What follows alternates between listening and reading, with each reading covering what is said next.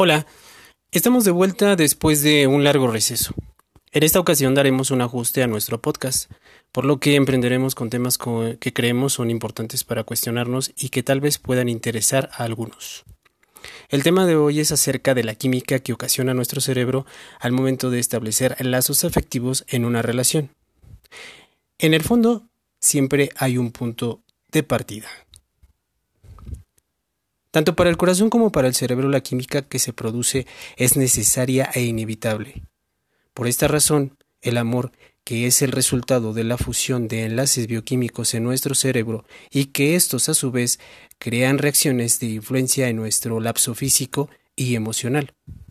Influencia que sucumbe a los actos humanos, como el odio o el amor, dolor o felicidad. Son estos nuestros controles de mando los que nos ayudan, nos motivan y sensibilizan a tomar decisiones y a ser emocionales. Podemos hacer el amor sobre una mesa con un par de sillas y por supuesto con un acompañante, sin la necesidad de tocar el cuerpo de ésta. La experiencia es sensorial. ¿Qué es esto? Que únicamente con una simple plática todo puede suceder en el amor y con amor aunque no siempre se concluya en tan solo una plática. Creamos química y el resultado es algo más. El deseo. Si bien se pasa por una sensación de incertidumbre al principio, como la pena, el miedo, el riesgo, a una situación de amabilidad, atención, escucha, risas, confianza, entendimiento, empatía, complicidad, etc. Todos muy en el fondo están causando una química, lo reiteramos. Una química a modo de programación, conversión de miedos a satisfacción y anhelos, y que en aquellos sujetos que hacen el amor sobre un tabloide, siendo esta programación su punto de partida hacia la confianza en sí mismos, y por ende mutua. Las emociones construyen un mapa, una guía que les lleva por el camino de la confianza hasta alcanzar un punto alguido para que se dé un entendimiento entre dos seres que sienten y piensan.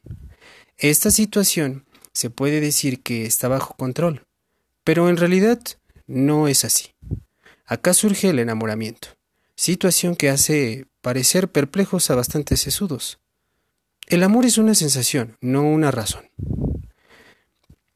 El hombre y la mujer, esta última, tiende a interiorizar de una manera muy diferente a la del hombre.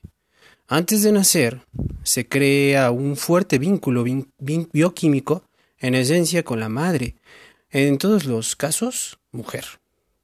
Al entrar en el lapso coital, relación íntima, muy independiente a lo que es eh, el parto o el nacimiento de un bebé, Creemos que se establecen mecanismos químicos que crean fuertes enlaces muy dinámicos en cada uno de los cuerpos, tanto del hombre como de la mujer, siendo esta última la que funcione como receptora en mayor medida de estos estímulos, de estos mecanismos, de esta influencia, y por lo cual, la cual procree en su organismo a otro organismo.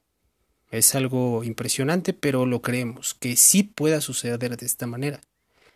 La base ya la conocemos. La base es la química del amor.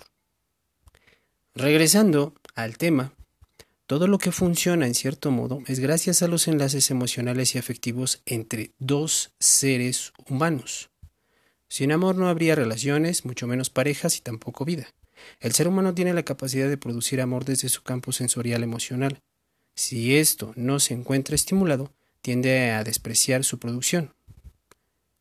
Para ello es necesario toda una serie de actos, como se mencionan al principio, actos que muy en el fondo tienen un punto de partida. El amor o el acto del amor. Es comprensible. Apreciar la belleza de las cosas es un acto de amor. A las personas también es un acto de amor apreciarlas. Comprender a una persona es un acto de amor. Entrar en contacto con una persona es un acto de amor. Limitarse ante ciertas atenciones también puede ser un acto de amor. Y esto se llama respeto. Si nos apreciamos, nos comprendemos y redescubrimos tanto a nuestras mentes como a nuestros cuerpos, seremos mucho más capaces para dar amor y recibirlo. En particular, amamos mucho la confianza que tiene una persona en sí misma. Y si esa persona le agrada nuestro ser, todavía amaríamos mucho más. Amamos todo lo que nos rodea, porque en ello nos inspiramos y aprendemos. El amor para nosotros es comprensión, para algunos es confianza, para otros es belleza. Para ti puede ser un detalle, para nosotros puede ser un simplemente ser. La atención, esta se presenta al conversar. Nos gusta que nos pongan atención, y no en el sentido de mantenerse en una constante de atenciones y obsequios, en el caso material, para nada, sino en la atención de aquel momento en el que se decide por ambas partes construir una plática, para convertirse en cómplices de cada uno de los actos y conversiones emocionales.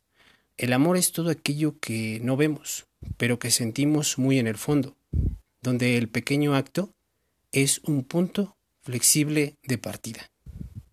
Mi nombre es Carlos Piña, emprendedor y blogger. Síguenos en redes sociales, Facebook, Instagram, Twitter. Nos encuentras como trascendentales. Visita nuestro sitio web en www.tedoyespacio.com.mx. Hasta el próximo tema.